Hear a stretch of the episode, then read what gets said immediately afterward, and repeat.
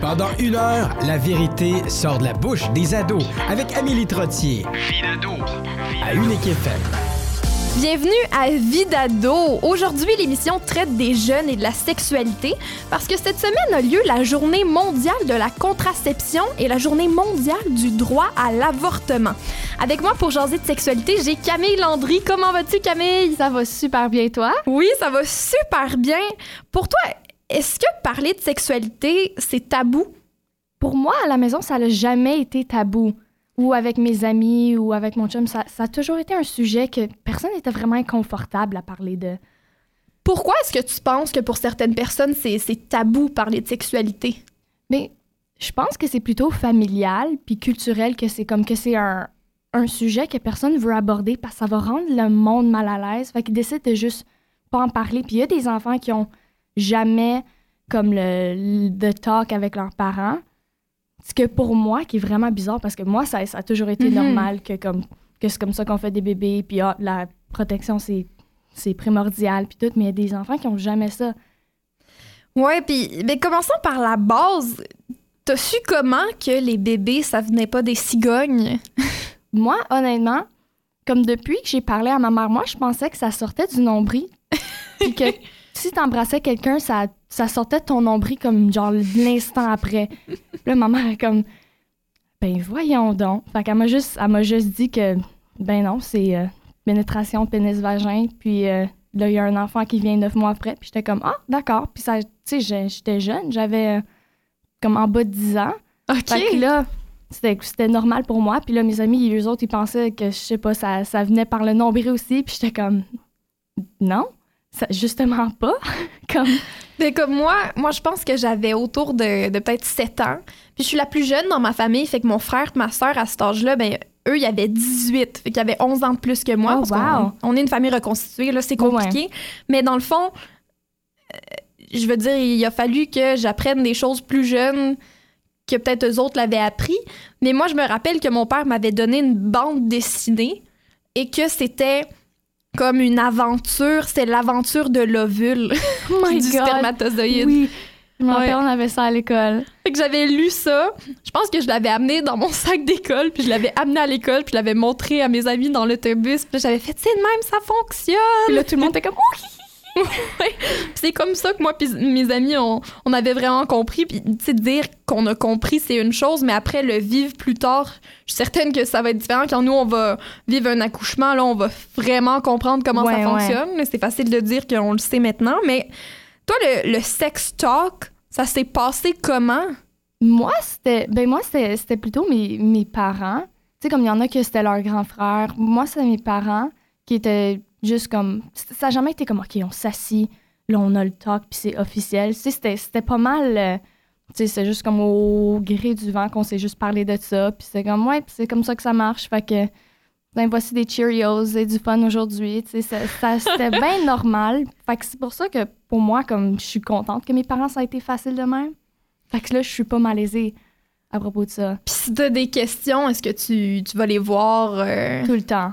Tout le temps. J'ai tout le temps des questions parce que je suis aussi j'ai 16 ans. Comme je sais pas comment ça marche la vie du tout là. fait que je suis contente, je peux aller les voir puis dire comme est-ce que est-ce que ça c'est bon, est-ce que comme ah, si si je me sens de même, est-ce que c'est normal, Parce que c'est, c'est très touchy, des fois, comme sujet, juste parce que on veut savoir qu'on est correct, puis que ce qu'on fait, c'est correct, puis qu'on est dans, dans la norme un peu. Ouais.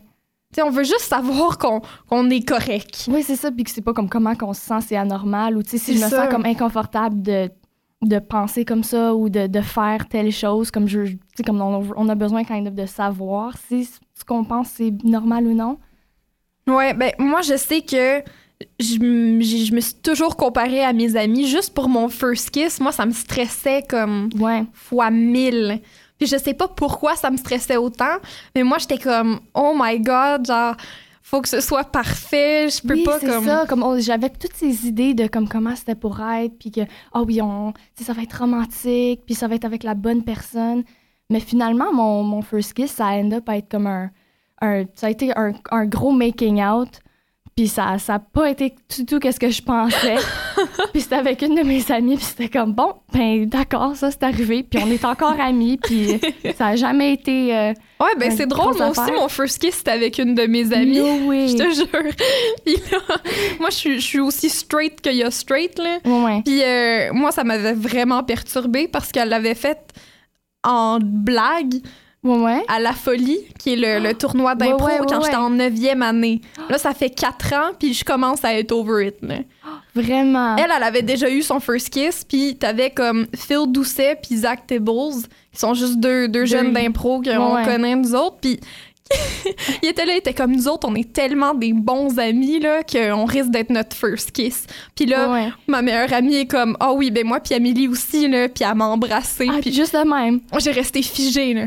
J'ai fait, qu'est-ce qui vient d'arriver? Oh mon Dieu. Parce que ça, c'était vraiment mon first kiss. Puis pendant, ça- je pense que ça m'a pris deux ans avant de laisser un gars m'embrasser. À cause de ça? Ah oui, ah oui. Oh, puis je me suis questionnée. J'ai j'ai fait, j'ai fait, je suis lesbienne à cause de ça? Genre j'ai fait, je sais plus. J'ai eu comme un inverse coming out. J'ai fait comme faut que je come out en tant que straight. En tout cas, ça a été vraiment complexe. Ouais, moi, c'était, moi, c'était avec mon ami.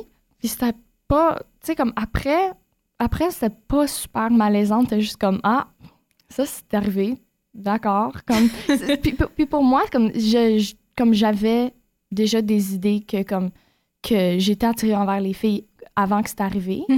Fait que là, ça, ça a comme un peu confirmé. J'étais comme, ouais, OK, ça, c'est- that's a thing pour moi, I guess. fait que c'est- pour moi, ça n'a jamais été comme, oh non, là, là, je me suis questionnée après ça. Fait que on était différents là-dessus. Puis plus tard dans l'émission, on va parler de ton coming out parce que je veux que tu me le racontes. Mais euh, là, côté contraception, genre, là, t'as un chum. Mhm. Comment c'est allé, ça, de trouver de la contraception? T'es-tu allé voir un médecin? Ben, moi, comme je, je voulais aller voir un médecin, comme au cas où que ça arrive plus tard, tu sais, comme ça que. Comme, puis aussi, comme j'ai j'ai pris la pilule parce que j'avais un, comme un, un cycle menstruel, comme mon flow était vraiment comme. Il y en avait beaucoup. Fait que là, comme ça, ça faisait des crampes terribles. Fait que j'étais comme, OK, je vais commencer la pilule pour comme réguler ça. Puis aussi, Mhm. plus tard, si ça arrive, comme je vais être préparée. Fait que je suis allée voir mon médecin, un infirmier praticien, puis comme il m'a montré les différents, comme le stérilet, où il y avait les condoms, les condoms féminins, il y avait comme les, les piqûres, les patchs. Puis la pilule, c'est ça qui avait l'air le plus facile là, pour maintenant. Mais ouais, c'est ça. Qu'on a eu une con- conversation de c'est quoi les, les effets secondaires, puis tout. Puis en date, ça fait un mois que je l'ai commencé, puis je me sens, me sens pas mal bien Puis ça va prendre du temps avant de, de faire effet. Je pense que ça prend euh, trois mois avant de. avant de marcher complètement. Ouais. C'est ça. C'est pour ça que je suis comme, OK, je vais commencer avant. comme ça, plus tard, là, je vais être correct. Oui, mais c'est bien de, d'y penser avant. Mais moi, j'avais vu mon médecin aussi. Puis euh, quand j'avais. Je pense que ça faisait trois mois, j'étais avec mon chum. Puis Mhm. là, ça fait un an et demi. Là, mais à ce moment-là, moi, je voulais pas être sur la pilule. Ouais. Parce que je me disais, je vais jamais le prendre au même moment dans la journée. Moi, ça, va trop me stresser. Puis j'ai essayé le stérilet. Ça fait un an. Je trouve ça génial. Puis c'est ce qui fonctionne pour moi. Puis c'est ça qu'il faut faire. Faut que tu trouves la méthode qui Oui, fonctionne c'est pour ça. toi. C'est, différent pour tout le monde. Comme Mhm. la pilule, c'est pas pour tout le monde. Le stérilet non plus. Mais aussi, le stérilet, c'est pour 5 ans. Hein? Mais il y en a qui varient, en fait. Ah. Euh, le mien, il est pour trois ans. ah, ben au moins, Ouais. si c'est 3 ans que comme tu, tu peux vivre ta vie. Ouais, tu y penses plus. Puis je pense qu'en Ontario aussi, là, euh, récemment, euh, avec euh, OHIP, je pense que là, il y en a un des stérilets qui est couvert pour les en bas de 25 ans. Ça, ça l'a changé parce que quand moi, j'ai fait insérer le mien, ça n'existait pas, ça. Fait qu'il fallait que j'ai, fallait que tu j'ai payes. payé le plein prix. Ouais. Mais je préférais payer le plein, plein prix et pas avoir à m'inquiéter de, de, sais, la pilule du lendemain si je manque une pilule euh, de contraception que j'ai oublié de prendre. Ou en tout cas, moi, c'était un stress que je voulais pas avoir de, Ouais, de ouais, prendre la pilule. Puis moi, ça l'a super bien été. Puis j'ai pris celle avec hormones parce que je trouvais qu'il y avait plus d'effets positifs. Puis moi, euh, du cuivre dans mon corps, moi, j'aimais pas ça, mais ma soeur en Oui, a un en- au cuivre, puis elle adore ça aussi. Fait que Ouais. pour chaque personne, c'est très différent. Mais oui, puis c'est ça, puis je trouve ça intéressant. Puis tout de suite après la pause, ben, je vais jaser avec une sexologue, en fait. Oh! Oui, on va en parler encore plus en détail de la sexualité, de se découvrir. Euh, C'est sûr. oui, fait qu'avec Valérie Morancy, qui est aussi l'auteur de La vie de porno de nos ados, et Ça, ça a l'air elle est sexologue spécialisée en éducation à la sexualité. Et tout de suite, après cette euh, entrevue-là, on te revient avec toi, Camille Landry, et on va jaser d'orientation sexuelle et même de ton coming out. Oh! tout de suite après la pause, on rencontre Valérie Morancy à Vidado. De retour à Vidado, aujourd'hui à l'émission, on parle des jeunes et de la sexualité. Et avec moi au téléphone pour en discuter, j'ai Valérie Morancy, sexologue spécialisée en éducation à la sexualité. Comment vas-tu, Valérie? Ça va bien? Oui, ça va très bien, et toi? Oui, super. Fait que là, aujourd'hui, on parle de sexe, de sexualité, de sa sexualité, de découverte dans le fond.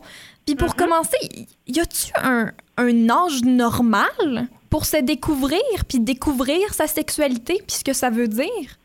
Oui, ben tout d'abord, il faut comprendre que euh, la sexualité, euh, c'est beaucoup de choses. Hein? Ça a mm-hmm. plusieurs dimensions. Donc, quand tu me dis découvrir sa sexualité, euh, je veux dire déjà quand on est un bébé puis qu'on met ses doigts dans sa bouche ou ses orteils, ben on découvre les sensations que ça nous fait. On découvre quand on est collé sur papa, maman, que je suis assez agréable. Quand je touche mon toutou dans mon visage, que c'est doux. Donc, on est déjà dans la découverte de sa sexualité, mais dans la globalité de la sexualité. Donc, c'est sûr que notre, cette découverte-là, elle se fait déjà dans l'enfance et elle évolue euh, selon un rythme après ça pour l'adolescence. Et là, bon, quand on arrive à l'adolescence, bien là, il y a la puberté qui arrive, qui active les hormones. Euh, bon, il y a la menstruation, l'éjaculation. Donc, tout ça euh, amène une fébrilité euh, dans le corps humain. Puis là, bien, des fois, on a envie ou non de, de, de s'explorer soi-même ou de l'explorer avec une autre personne. mais ça, ça pourrait aussi être... Il y en a que c'est très tard. Hein? Des fois, bon, on dit l'âge normal, si on pense à euh, euh, relations sexuelles, encore aujourd'hui, dans les dernières données de l'Institut national de santé publique, euh, c'est encore 17 ans et c'est 17 ans depuis 30 ans et ça, c'est autant la première relation sexuelle orale, donc la fellation, le cunilingus, ou avec pénétration vaginale. Donc, alors c'est sûr que quand on parle de la norme, ben, la moyenne, ben, il y en a qui commencent plus tôt, mais il y en a qui commencent aussi beaucoup plus tard. Donc, euh, le mot normal, on essaie de moins... Euh, moi, je l'utilise pas. J'essaie de ne pas mhm. l'utiliser beaucoup parce que ce qui est normal pour un pourrait ne pas être normal pour l'autre. En sexualité, c'est un, un, terme qu'on essaie un peu de mettre de côté. Euh, mais oui, si, si on parle dans l'exploration, ben c'est ça. Elle se fait tout au. C'est un cheminement. Euh, puis après ça, euh, je veux dire, même quand on est adulte, euh, on, est toujours dans la découverte de sa propre sexualité, puis on apprend toujours, je, dis régulièrement aux jeunes quand je fais l'atelier sur les premières relations sexuelles, je veux dire, des premières fois, là, on en vit toute notre vie, même quand on est adulte, même quand on a commencé une sexualité. Donc, c'est que c'est ça qu'il y a de magique avec le monde de la sexualité. Mais souvent, en, tant qu'ado, on, on, aime se comparer à tout le monde d'autre. Puis c'est de mm-hmm. là que venait ma question de la normalité, parce qu'on dirait qu'on a besoin de savoir ce que les autres font pour comprendre ce que nous, on devrait être en train de faire.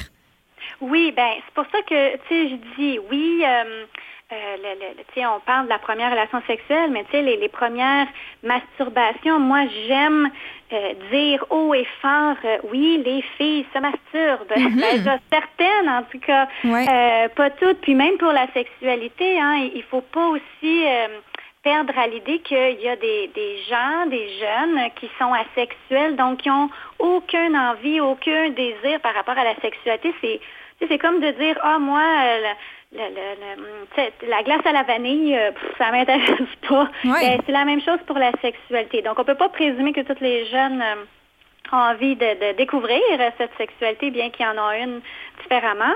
Euh, mais donc, mon Dieu, j'ai comme perdu le fil, je m'en allais sur quelque chose. Mais c'est ça. Donc, on, on peut se baser sur la normalité, mais après ça, de lire, de s'informer. C'est ce que j'essaie de faire à travers les ateliers que je fais dans les différentes écoles pour aller euh, euh, mettre le doigt ou démystifier des mythes, puis de dire, euh, bien oui, c'est correct de s'explorer, puis oui, c'est correct d'avoir très envie de la sexualité, puis c'est correct de ne pas en avoir envie du tout, puis c'est correct d'en mhm. avoir envie à moitié, à, à 50 70% puis des fois des jours, des fois pas d'autres journées. Et, et, surtout de mettre un accent sur euh, tout ce qui touche la sexualité des jeunes filles, euh, parce que c'est encore tabou, on dirait que c'est naturel. Ah oui, les garçons, euh, ils ont les hormones dans le tapis, ils pensent à ça 20 000 fois par jour, pensent à se masturber tout le temps. Ben, ce n'est premièrement c'est un portrait qui qui qui n'est pas représentatif de tous les, garçons. Euh, puis quand une jeune fille, ben elle, elle a les hormones dans le tapis, puis qu'elle aura envie de s'envoyer en l'air euh, comme tout le temps, ben on va dire ben là calme tes ardeurs. Euh, c'est comme pas comme ça qu'une jeune fille bien devrait se comporter. non, c'est c'est correct aussi. Donc il n'y a pas de bien ou de mal, mais voilà. Puis en parlant de mythes et de de choses comme ça qu'on pense mais qui sont pas nécessairement vraies. Euh, c'est quoi la virginité? Puis on peut-tu arrêter de dire qu'on la perd parce que c'est faux? Oui, ben dans le fond, la virginité euh, aujourd'hui en 2019, euh, bon, euh, quand on est dans l'aspect plus religieux, là, on, y mettait une importance. C'est, si on regarde un peu l'historique, là, c'est, c'est dans la perte de. Bon, premièrement, c'est rattaché à la pénétration hétérosexuelle pénis-vagin. Là. donc, alors là, quand l'hymen était perforée. Euh, donc, on disait que là, la fille perdait sa virginité. Bon, tout d'abord, il faut savoir que l'hymen, à la base, il est déjà, euh, il n'est pas complètement intact. Je veux dire, si on avait un hymen intact, les jeunes filles, on ne pourrait pas être menstruées. Là. Imaginez un tambour, une toile de tambour, là, je veux dire, ça ne pourrait pas couler. Donc, euh, ça, il faut, faut, faut partir avec l'idée que l'hymen euh, il est euh, il est déjà ouvert. Euh, puis après ça, je veux dire régulièrement, que ce soit par le sport, que ce soit aussi des fois avec les tampons ou autre, l'hymen peut s'en aller de lui-même. Donc là, d'associer cette virginité-là à ce bout de tissu, bon, c'est c'est incorrect. puis après ça, ben c'est de dire ok cette virginité était la, la pureté de, de la sexualité non consommée. Bien, puis encore là, qui est toujours associé à un pénis qui pénètre un vagin. Ben là, euh, qu'est-ce qu'on dit pour euh, mes, jeunes filles euh, qui sont attirées envers d'autres filles, puis mes garçons qui sont attirés envers d'autres garçons? Là, il n'y aura pas nécessairement de, il y a pas de pénétration pénis-vagin. Donc, il n'y a pas de perte d'hymen. Donc, cette première fois-là, on, on, on, l'appelle, on la nomme quand, tu sais, c'est à un moment donné, ça fait comme plus de sens. Donc, la, la perte, moi, j'en parle très peu de l'aspect de la virginité. Euh, je pense que l'idée, c'est euh, c'est de considérer, euh, on est vierge de quoi? De, son premier baiser, de cette première masturbation avec quelqu'un d'autre, de, de, de, première fois qu'on se fait insérer un doigt à l'intérieur du vagin. Je veux dire, chaque personne, c'est différent sur, ben, je l'ai fait ou je l'ai pas fait. Moi, je j'aime dire aux jeunes, euh, tu sais, s'embrasser, se caresser, se masturber mutuellement, euh, euh, en arriver à l'orgasme ou pas, ben moi, j'appelle ça aussi une relation sexuelle. Il n'y a pas eu de pénétration de quoi que ce soit nécessairement, mais c'est un rapport intime. Dans le fond, c'est une relation intime, sexuelle que j'ai avec une autre personne qui peut inclure ou non cette fameuse pénétration, donc euh, qu'on soit hétérosexuel, euh, bisexuel, homosexuel euh, ou autre, là. Donc, mais voilà. Fait que non, je pense qu'on on, peut, en tout cas, moi, je j'en parle pas de, en tout cas, de cette façon très culturelle et religieuse de cette virginité-là. Là, en 2019, on, on est un peu ailleurs. Là. Puis comment on fait pour, en tant qu'ado, s'enlever cette pression-là de suivre la tendance de d'avoir des relations sexuelles puis d'avoir un chum puis de ou une blonde puis d'être en couple puis de se découvrir continuellement puis tout faire puis tu sais d'aller all the way puis comment qu'on mm-hmm. fait pour se détacher de ça? Bien, je pense qu'avec le retour euh, des, des, des, apprentissages en éducation à la sexualité dans les écoles, euh, je veux dire, dès le primaire, il, il, va y avoir peut-être quelque chose de plus rassurant, d'apprendre à s'affirmer, à écouter son ressenti. Qu'est-ce que moi j'aime, qu'est-ce que j'aime pas, euh, de me respecter, euh, le consentement. Je veux dire, c'est je veux dire, je, l'ai faite la dernière année. Là, j'ai, fait euh, essentiellement de la maternelle à la cinquième secondaire euh, tous les apprentissages possibles. Et j'ai vu cette évolution-là. Puis je j'ai euh, en tout cas, je crois pertinemment que ceux qui l'ont eu en maternelle cette année, quand ils vont être rendus en cinquième secondaire, ça fera possiblement des adolescents et des jeunes adultes plus épanouis parce qu'ils vont avoir eu une information pour venir les rassurer, pour justement ne, pas mettre de pression, euh, de dire euh, oui, on est dans la découverte, oui, des, c'est autant euh, vraiment l'exercice que je fais au primaire sur écouter ses émotions. Puis on le fait avec l'exercice des prévention des agressions sexuelles. Ah, quand euh, je me fais, euh, euh, je sais pas, je reçois un câlin de, de papa, maman, que, que, ça me fait plaisir, comment ça me fait sentir? Puis ah, des fois, je reçois ce même câlin-là d'une autre personne que ça me fait pas plaisir, comment ça me fait sentir? Ben justement, quand je suis avec quelqu'un, ben est-ce que j'ai envie de l'embrasser? Euh, oui, non, ah, non, bon, ben, je vais attendre, tu sais. Puis même si lui me le demande ou elle me le demande, ben, non, je vais dire, ben, tu sais, c'est pas contre toi, mais j'ai pas envie de ça ou je suis pas prête pour ça. Donc, de pas avoir peur de s'affirmer, on, justement, tu l'as bien nommé, là, des fois, moi, l'intimité, euh, c'est pas comme une glissade d'eau je dis, quand tu vas dans une glissade d'eau, à partir du moment où tu as donné ta poussée, là, ben, tu n'as comme pas le choix d'y aller all the way jusqu'en bas, là, parce que tu peux pas t'arrêter. Ben, il faut voir l'intimité comme un escalier, tu sais, qu'on, y va à son rythme, puis il y en a que l'escalier, vont la monter rapidement, puis il y en a d'autres que ça va être euh, plus lentement. Euh, donc, et c'est cette idée d'arrêter de se comparer de, de dire euh, sa vie intime, c'est sa vie intime, c'est pas la mienne. Mhm. Puis, euh, c'est ça. C'est, on est unique et on n'a pas les mêmes besoins. Donc, arrêtez de regarder le voisin puis concentrez-vous sur vous. Mais ça, c'est, c'est un apprentissage. C'est facile à dire comme ça. Puis je sais que c'est, c'est pas évident, mais je pense pas que c'est en genre 13 minutes euh, d'entrevue que là, toutes les jeunes vont faire Ah oui, Valérie, ce qu'elle a dit, on va tout mettre ça en pratique, puis tout, on va révolutionner la sexualité des ados. Mais, mais c'est, c'est d'en prendre conscience. Et après ça, euh, de, c'est ça, s'écouter, s'affirmer. Puis l'intimité, c'est c'est s'écouter, s'affirmer, mais c'est aussi écouter l'autre et respecter l'autre. Ça va dans les deux sens, là, je veux dire. Et d'aller valider, est-ce que tu en as envie de ça? C'est pas, euh, pas juste prendre pour acquis que, que, ah oui, la personne a l'air d'avoir le goût de. Ben, ça, c'est dans ta tête, ça, c'est ton interprétation. Va valider. Donc, euh, mais c'est ça. Je trouve ça super beau, Valérie. Merci beaucoup de nous avoir jasé ta métaphore de la glissade d'eau puis de l'escalier. C'est génial. Je vais l'utiliser. euh, ben, tant mieux. fait que pour avoir plus d'informations sur Valérie Morancy et la sexualité en santé, vous pouvez visiter son site www.valériemorancy.ca.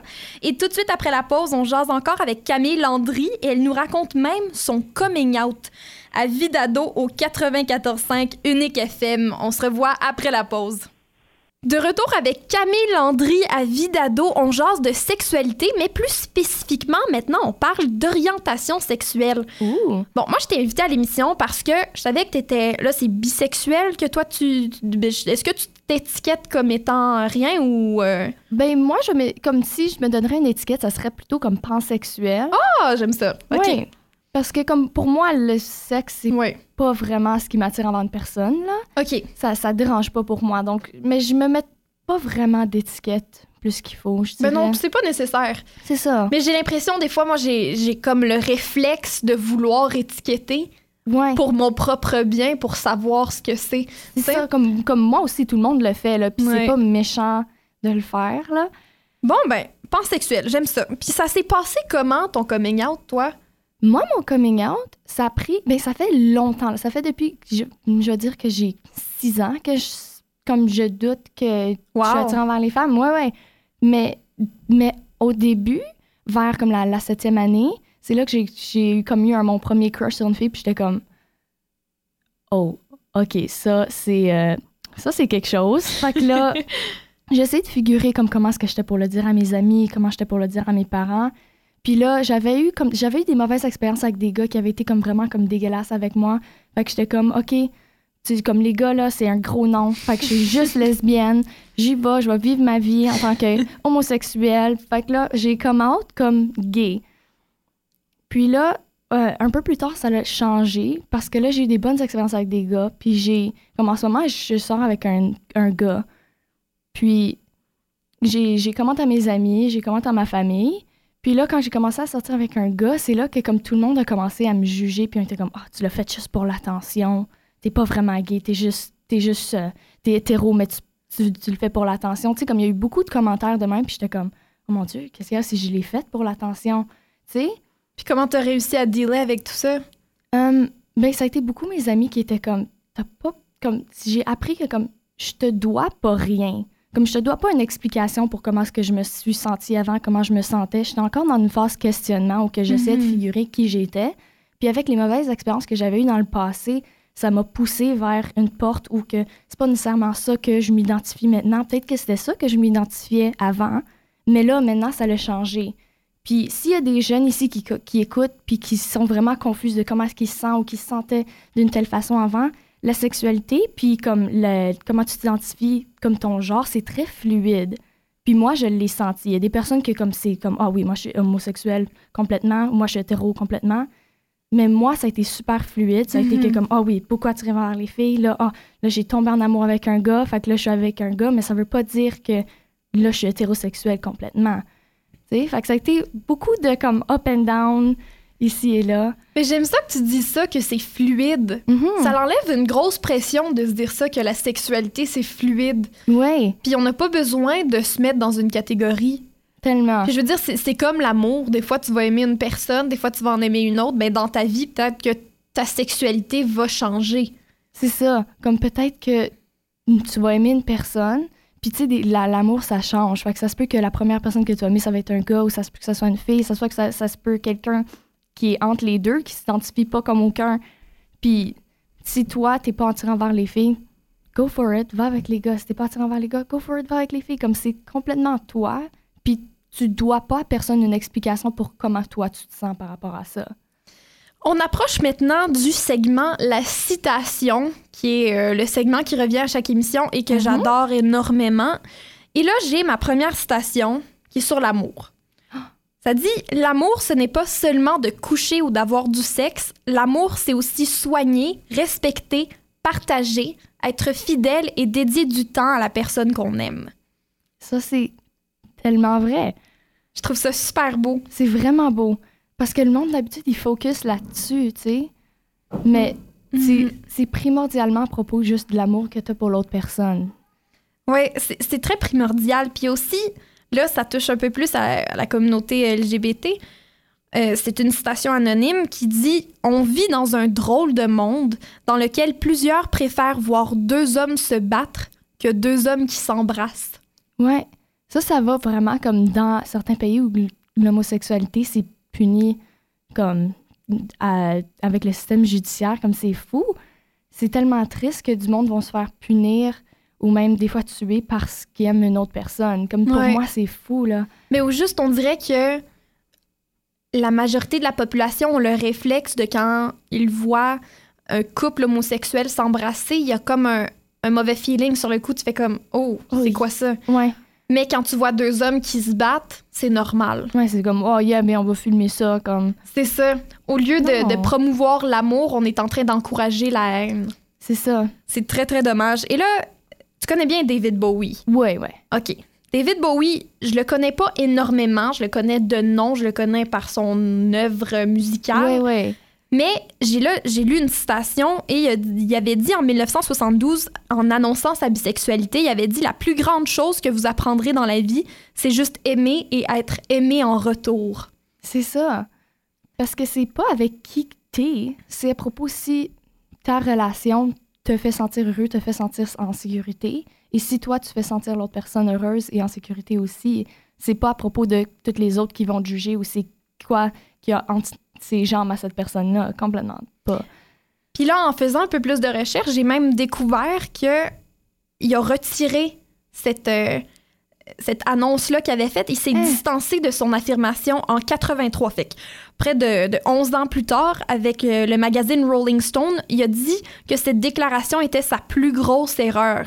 C'était the biggest mistake I ever made, il a dit. Hein, Parce que Comment ça? suite à cette annonce-là, il y a eu énormément de controverses et il s'est fait, dans le fond, en 72, il s'est fait étiqueter comme bisexuel et tout ce qui était devenu, c'était bisexuel. C'est ça, comme sou- souvent, comme souvent, c'est comme ça pour moi. Quand j'ai commenté, j'étais comme ah oui, ça c'est euh, ça c'est Camille, la, la- la lesbienne euh, en huitième année. C'est comme ah, c'était déplaisant. Puis Oui. tu sais, comme quand j'ai commencé à sortir avec mon chum, c'était tout le temps comme ah, elle est pas gay celle-là, c'est pas la gay. C'est comme ah, c'est pas nécessaire. Comme tu sais, puis je peux tellement comprendre comment il se sentait puis comment que ça peut Mhm. être un gros regret pour lui. Fait qu'éventuellement, il, a déclaré être un hétérosexuel dans le placard. Wow. Comme s'il avait come out trop tôt puis il aurait voulu euh, retourner sur ses pas. Des fois, est-ce que tu as déjà eu cette crainte-là de- d'avoir fait ton coming out trop tôt? Tout le temps. Comme surtout quand j'ai commencé à sortir avec un gars, que j'étais comme, là, tout le monde va penser que, que je l'ai fait pour l'attention. Là, moi, j'étais comme, peut-être que moi, je l'ai fait pour l'attention parce que là, je sors avec un gars, puis je suis plus vraiment concentrée sur les filles. Donc là, Mhm. j'étais comme, OK, peut-être j'ai juste commandé trop tôt, puis j'étais confuse, c'était une phase, comme disent tout le monde, tu sais. Ouais. Mais là, j'ai pu réaliser que ça l'était pas. Puis que je peux m'identifier comme que je veux. Puis que maintenant, comme pansexuelle, je me trouve confortable dans cette, dans comme cette catégorie-là. Ben, je je suis vraiment contente de, de savoir que maintenant tu te sens Oui, confortable là-dedans. Puis pour n'importe qui à la maison qui écouterait, comme faut comprendre que que tu sois hétéro, homo, peu importe, n'importe quoi qu'il y a entre les deux, t'as pas besoin de t'étiqueter tout de suite. Fais-le, puis après, c'est jamais trop tard pour changer. ça, tu peux le changer. Tu peux le changer. C'est pas comme. C'est pas final. C'est pas une ligne droite, c'est flu- c'est fluide, Ouais. comme j'avais dit. Comme tu peux changer. Euh, Peut-être que les personnes autour de toi vont changer. Puis tout ce que tu peux faire, c'est t'adapter parce que le, juste de critiquer qui, qui est-ce qu'ils sont, puis si on fait leur coming out trop tôt, ça, ça va juste mettre plus de doutes dans leur tête, même s'il y en a déjà, parce que c'est stressant de voir comme questionner ton identité sexuelle ou ton orientation. Fait que juste Mhm. essaye de t'adapter aux gens autour de toi, puis de les respecter, puis essaye de comprendre comment ils se sentent au lieu de de- d'essayer de les abattre pour ça. Déjà qu'à l'adolescence, on est en train de se découvrir. On, on se connaît pas, on est stressé Ouais. pour le, le futur. on- juste les hormones, des fois, on, on le sait pas. Puis là, ensuite, t'ajoutes ce, ce côté-là d'orientation sexuelle où est-ce qu'il faut que tu te questionnes en plus. Comme live and let live, là. C'est ça, c'est beaucoup. Puis le monde, je pense pas qu'il réalise comment comme de stress que ça peut être, surtout comme avec l'adolescence, puis l'école, puis le futur, puis les amis, les chums blondes. Tu sais, juste essa- essayer de pas te mettre trop de pression, puis pas de mettre trop de pression sur les gens autour de toi qui peuvent questionner là-dedans. Tu sais, juste vis ta vie, vois comment, aie tes expériences, vois comment ça va. Puis là, après ça, trouve-toi un, trouve-toi comme un, un- un label si tu veux, ou si t'en veux pas, ben, c'est parfait pour toi, là. Mhm. sais? On peut-tu bitcher pendant une minute sur les préjugés? Moi, je dis oui. Vas-y. Qu'est-ce que tu dirais comme euh, bitchage sur les préjugés, là? Les préjugés, oh mon Dieu, c'est ceux-là que j'ai eu souvent, c'est c'est qui l'homme ou la femme dans le couple. Ouf. Oh mon Dieu, il y en a. Ouf. C'est celui-là, là, gars, ce gars-là qui marche dans. Lui peut être l'homme. Le, ah, tu sais, le professeur, lui pourrait être l'homme. Il il y en a pas. Il y en a pas. Il y en a juste pas. Comme il y a peut-être quelqu'un de plus masculin que l'autre. Ben, je sais que Mais moi, avec mon chum, des fois, euh, j'ai dit, ah oui, c'est toi la femme, ou des fois, c'est moi, la... c'est moi le bébé. C'est ou, ça. euh, on est tous des enfants, on est tous des adultes, on est tous en même temps. C'est ça. Comme moi, je chasse, je pêche. Mon chum, lui, est plus un gars de ville, mais ça veut pas dire qu'il y a un gars ou il y a une femme dans le couple. Comme, comme surtout dans les couples homosexuels, il y en a pas, là. Comme les, les préjugés, c'est tellement. C'est tellement pour mettre des personnes dans les boîtes puis essayer de comme discriminer les autres parce que toi, tu te sens inconfortable avec ce que quelqu'un d'autre va s'identifier. Mais si t'es pour rabaisser les autres pour te mettre plus haut, tu fais juste te rabaisser toi-même. Tout le monde va trouver que t'es, que t'es con à de rabaisser les autres. Là. Ouais, ben un énorme merci Camille. Merci à toi. Que merci encore Camille Landry. Puis tout de suite après la pause, on rencontre Lionel Lehoulier qui nous jasera de sa transition et de sa non-binarité. Euh, mais avant, on écoute le choix de chanson de Camille, Strangers de Halsey. Oui. À Vidado.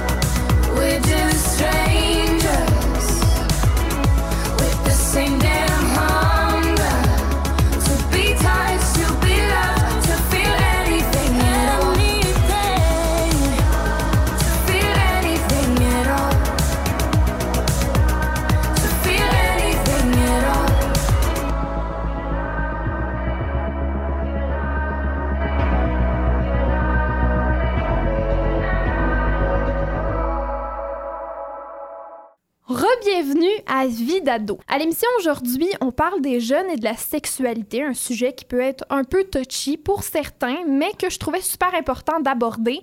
Et avec moi, j'ai Lionel Lehoulier, qui se définit comme transmasculin non-binaire. Là, Lionel, est-ce que tu pourrais m'expliquer ce que ça veut dire?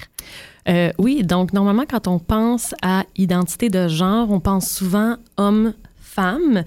Euh, et quand on pense transgenre, donc on pense souvent à une personne qui va avoir été euh, assignée homme à la naissance et qui s'identifie comme étant une femme et vice-versa. Les personnes non-binaires sont des personnes euh, qui peuvent utiliser l'étiquette trans ou non. Certaines personnes le font, certaines personnes ne le, font pas. Non-binaires, c'est des personnes qui s'identifient, ont une identité de genre qui sort de la binarité homme-femme.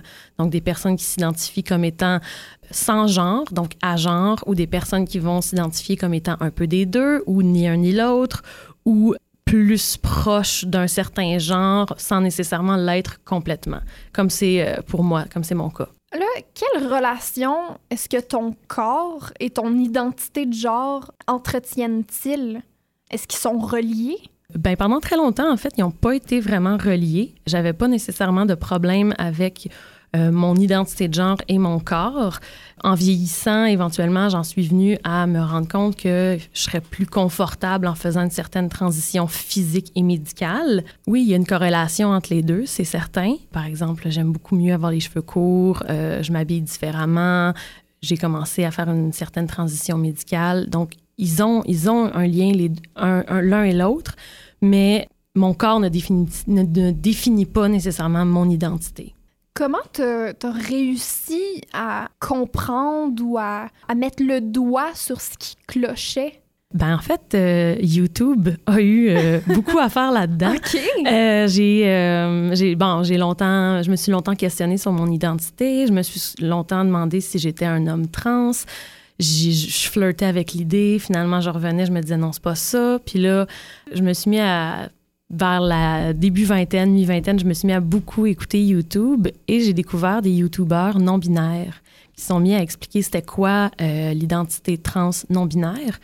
Et en commençant à lire là-dessus puis à découvrir ces gens-là, il y a comme une espèce de, de lumière euh, qui s'est allumée dans ma tête. J'ai fait Oh my God, il y a un mot pour ça, c'est juste je le savais pas.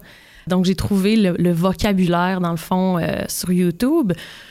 Puis à partir de là, vraiment, j'ai commencé à, faire plus de recherches, à lire sur le sujet, à m'informer. Puis c'est un petit peu comme ça que j'en suis venue à mieux comprendre ma propre identité.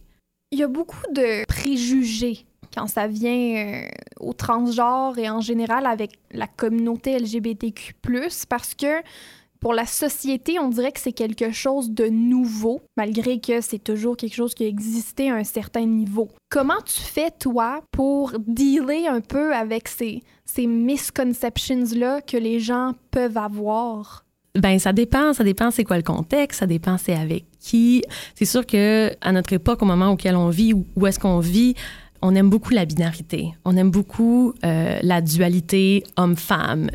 Euh, blanc-noir, euh, gauche-droite. C'est beaucoup, euh, on est beaucoup dans les deux. Ce qui fait en sorte que des fois, effectivement, ça peut être compliqué d'expliquer aux gens comment moi je me définis, c'est quoi mon identité. Donc, ça va vraiment dépendre. Ce qui est le fun, c'est que moi, j'évolue dans une, dans une communauté qui est vraiment extraordinaire, donc qui m'apporte beaucoup de soutien et qui est au courant de la façon dont moi je me définis. Donc, quand ça vient à mon environnement proche, comme au travail ou mes amis, il n'y a pas de problème. C'est vraiment, euh, les gens sont, sont, vraiment extraordinaires quand ça vient à ça. Quand ça vient, admettons, à d'autres trucs comme par exemple des choses genre je vais aller à l'épicerie puis on me, on me dit bonjour madame ça va bien hein. je prendrai pas le temps d'éduquer la caissière ou le caissier pour leur expliquer que non j'utilise pas le mot madame mais si mettons je vais donner des ateliers dans les écoles là je vais devoir expliquer la situation donc, ça, ça dépend vraiment de euh, avec qui je suis, où est-ce que je suis, c'est quoi la situation. Des fois, je vais passer par-dessus puis je vais juste dire Ah, c'est pas, pas, pas, grave, je vais juste. Je vais jouer le jeu. D'autres mm-hmm. moments, je vais, je vais expliquer euh, la situation. Ça a été un petit peu plus compliqué au début parce qu'il y a eu beaucoup de one-on-one d'expliquer, d'explications, de m'asseoir avec les gens puis de dire bon ben là, voici ce qu'il en est, euh, voici comment je m'identifie, voici mes nouveaux pronoms, toutes ces choses-là. Maintenant, ça fait déjà un petit bout, donc ça va, c'est vraiment rendu beaucoup plus simple. Ça l'arrive beaucoup moins également. Ça fait combien de temps? Que j'ai fait un coming out public, j'ai fait ça, ça fait un an et quelques à peu près. J'ai fait ça en septembre 2018. Fait que c'est quand même assez récent pour toi. Puis tout le côté euh, de, transition physique, est-ce que tu as, entamé ça? Est-ce que pour toi, c'est quelque chose qui t'intéressait? C'était-tu quelque chose que tu voulais? Euh, pendant très longtemps, c'était quelque chose qui m'intéressait pas nécessairement. Là, pourquoi? Pas... J'étais, j'étais out à moi-même, mais j'étais pas out publiquement parce que, justement, je me disais, je suis bien dans mon corps, j'ai pas besoin de le changer. Donc, je vais pas faire un coming out public à tout le monde parce que je suis bien là-dedans puis je veux pas rendre ça plus compliqué. Éventuellement, j'en suis venue à un point où est-ce que je me suis dit non, j'aimerais vraiment ça, entamer une transition médicale. c'est là que j'en suis venue à faire mon coming out. Là, j'ai commencé à prendre de la testostérone, ça fait plusieurs mois déjà. Et euh, j'ai commencé aussi euh, à faire mon changement de nom euh, de manière officielle, puis mon changement de marqueur de genre de manière officielle aussi. Là, tu me racontais euh, plus tôt, quand on se jasait avant euh, l'entrevue, que ça a été difficile pour certaines personnes de comprendre que toi, tu détestais pas ton corps, puis que dans le fond, c'était juste un côté de, t'aimer plus. Comment, en fait, as-tu réussi à, passer par-dessus euh, les préjugés qui venaient de, ta propre communauté, de, des gens LGBTQ? Bien, c'est sûr qu'on a cette préconception que si tu es une personne transgenre, obligatoirement, il y a ce narratif de t'es né dans le mauvais corps. C'est pas un narratif auquel moi je m'identifie. Ce qui fait en sorte que pendant très très longtemps, je me disais je ne peux pas être trans parce que je ne déteste pas mon corps. C'est un narratif qui peut avoir vraiment des répercussions négatives, justement pour toutes ces personnes-là qui ne fitent pas dans la catégorie de je suis né dans le mauvais corps ou j'aime pas mon corps ou tu sais je me regarde dans le miroir puis je me reconnais pas. Euh, moi, j'ai eu beaucoup de ça. Puis encore aujourd'hui, j'ai beaucoup de gens qui me disent Ah, t'es né dans le mauvais corps. Puis je dis non, parce que on a des corps. On n'y a pas de bon ou de mauvais corps. On a juste des corps. On pense beaucoup aux organes génitaux, mais tout le monde a des coudes. Il n'existe pas de coude masculin ou de coude féminin. Il n'existe pas d'épaule masculine ou euh, féminine. C'est beaucoup plus complexe, si on veut, quand ça vient euh, au côté physique de la transition. Euh, donc, il y a des personnes justement qui font jamais de transition physique puis qui sont extrêmement heureux là-dedans, mais ça n'efface pas leur identité. Et donc, ça, c'est, je pense que c'est un problème, c'est que si on est trans puis qu'on aime son corps ou qu'on est bien dans son corps, ben tout à coup, ça nous enlève de la validité dans notre identité. Et ça, c'est une préconception qui peut faire mal à, à beaucoup de gens, justement. Peux-tu m'expliquer un peu plus en détail cette distinction-là entre euh, le sexe de quelqu'un et son genre et son identité de genre? Euh, donc, le sexe de quelqu'un, dans le fond, c'est quand on, en vient aux chromosomes et aux caractéristiques secondes. Donc, tout ce qui est euh, organes génitaux, pilosité, ça, c'est les poils. Oui, c'est ça. Donc, pilosité faciale ou non. Euh, Tu sais, euh, aussi, est-ce qu'il y a des est-ce qu'il y a des glandes mammaires qui sont développées ou non? Euh, ça, c'est les seins. Euh, est-ce que la personne a des chromosomes XX ou des chromosomes XY ou des chromosomes XXY, etc., parce qu'il existe également énormément mm-hmm. d'autres variantes de ça. Donc, ça, c'est quelque chose de physique, c'est quelque chose qui est souvent assigné à la naissance par un docteur. L'identité de genre, c'est vraiment beaucoup plus comment euh, on se sent psychologiquement et aussi dans la société. Donc, il existe des rôles, des, des rôles de genre dans la société et des, des, normes sociales rattachées au genre. Euh, certaines personnes ont une identité trans, mais ont de la difficulté beaucoup plus avec le côté social de leur identité que le côté médical. Donc, par exemple, on peut vouloir être vu comme un homme ou être considéré et classé dans la catégorie homme sans nécessairement vouloir avoir un corps complètement masculin ou vouloir faire des changements pour avoir l'air plus masculin, si on veut. Euh, donc, il y a vraiment une, une distinction à faire entre l'identité de genre et l'identité sexuelle ou est-ce que euh, quelqu'un se, sent plus... C'est vraiment plus une question de sentiment, de comment je me sens, comment est-ce que je veux qu'on me traite aussi dans la société dans laquelle je vis. Quand je pense aux normes sociales, quand je pense à tout ce qui entoure les identités de genre, dans quelle catégorie est-ce que je veux qu'on me mette? Ça, ça englobe tellement de choses. Ça l'englobe dans quel vestiaire je vais aller, dans quelle toilette je vais aller, comment mes parents vont m'appeler à ma naissance, quel nom on va me donner, euh, comment on va-tu m'appeler madame, on va-tu m'appeler monsieur. Toutes ces choses-là euh, sont des codes sociaux qui viennent et qui sont rattachés avec comment, à quel sexe on est assigné à la naissance, mais qui ne sont pas intrinsèquement physiques ou sexuels. J'aime beaucoup que tu as mentionné euh, les salles de bain. Parce que j'ai l'impression que pour la société en général, c'est la première distinction qu'on fait quand on va à la salle de bain, quand on est tout petit, puis on se dit, OK, ça, c'est ma salle de bain, c'est ce côté-là, c'est celle des femmes, ou euh, c'est celle des hommes. Et là, moi, je viens juste de graduer du secondaire, puis à mon école secondaire, on n'avait pas de salle de bain non binaire. Mais je sais que il y a des écoles qui ont commencé à faire ce pas-là de plus pour accueillir les gens et pour les, les soutenir dans, dans ce changement-là social qui est en train de se faire, où on est en train de, je sais même pas comment expliquer ça, mais un peu de comprendre que c'est différent, puis on peut pas diviser et catégoriser les gens dans, en deux salles de bain.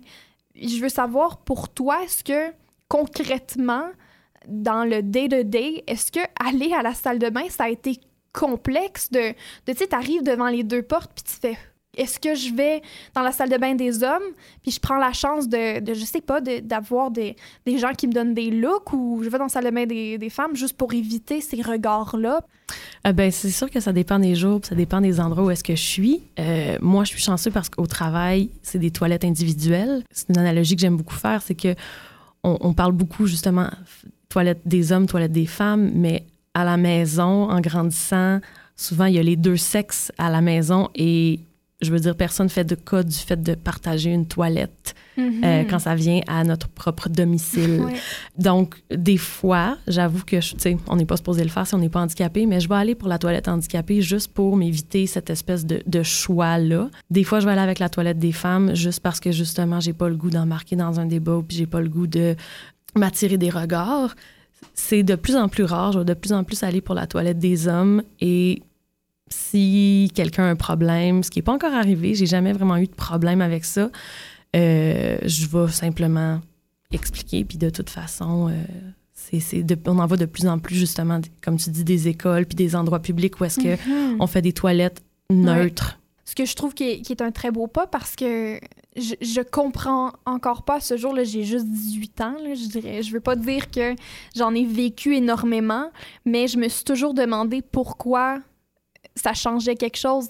Puis juste le côté, moi, je suis déjà allée à la salle de bain des hommes avec ma mère parce que la ligne aux filles était bien trop longue. Oui. Ça n'a rien changé, là.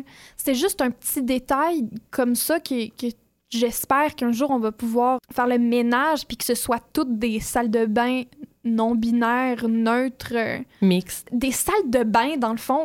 On n'a pas besoin de l'étiqueter de quelque chose. C'est une toilette où est-ce que tu vas faire tes besoins. Euh, t'excrémentes, là, dans le fond. on s'en fout, c'est où tu le fais. Là. Je pense que le problème vient surtout de. Tu sais, je veux dire, moi, j'ai été assignée femme à la naissance. Donc, quand je vais dans la toilette des hommes, sociétalement parlant, c'est plus accepté que si un homme allait dans la toilette des femmes. Je pense que le problème est un petit peu unilatéral quand ça vient à, à ça. J'ai l'impression que c'est moins accepté, c'est moins bien vu quand c'est un, une personne qui a été assignée homme à la naissance qui se met à utiliser la toilette des femmes. Merci beaucoup, Lionel. Merci à toi. Puis je suis certaine que ça a pu aider plusieurs autres personnes euh, dans leur cheminement personnel de, de comprendre un peu, mieux se comprendre et de comprendre que se découvrir pour éventuellement réussir à devenir euh, à l'extérieur aussi authentique qu'on l'est à l'intérieur, ben, c'est tout ce qui importe dans la vie. Et euh, ben, c'est ce qui met fin à cette émission de Vie d'ado. On se retrouve la semaine prochaine pour une toute nouvelle émission avec un tout nouveau sujet.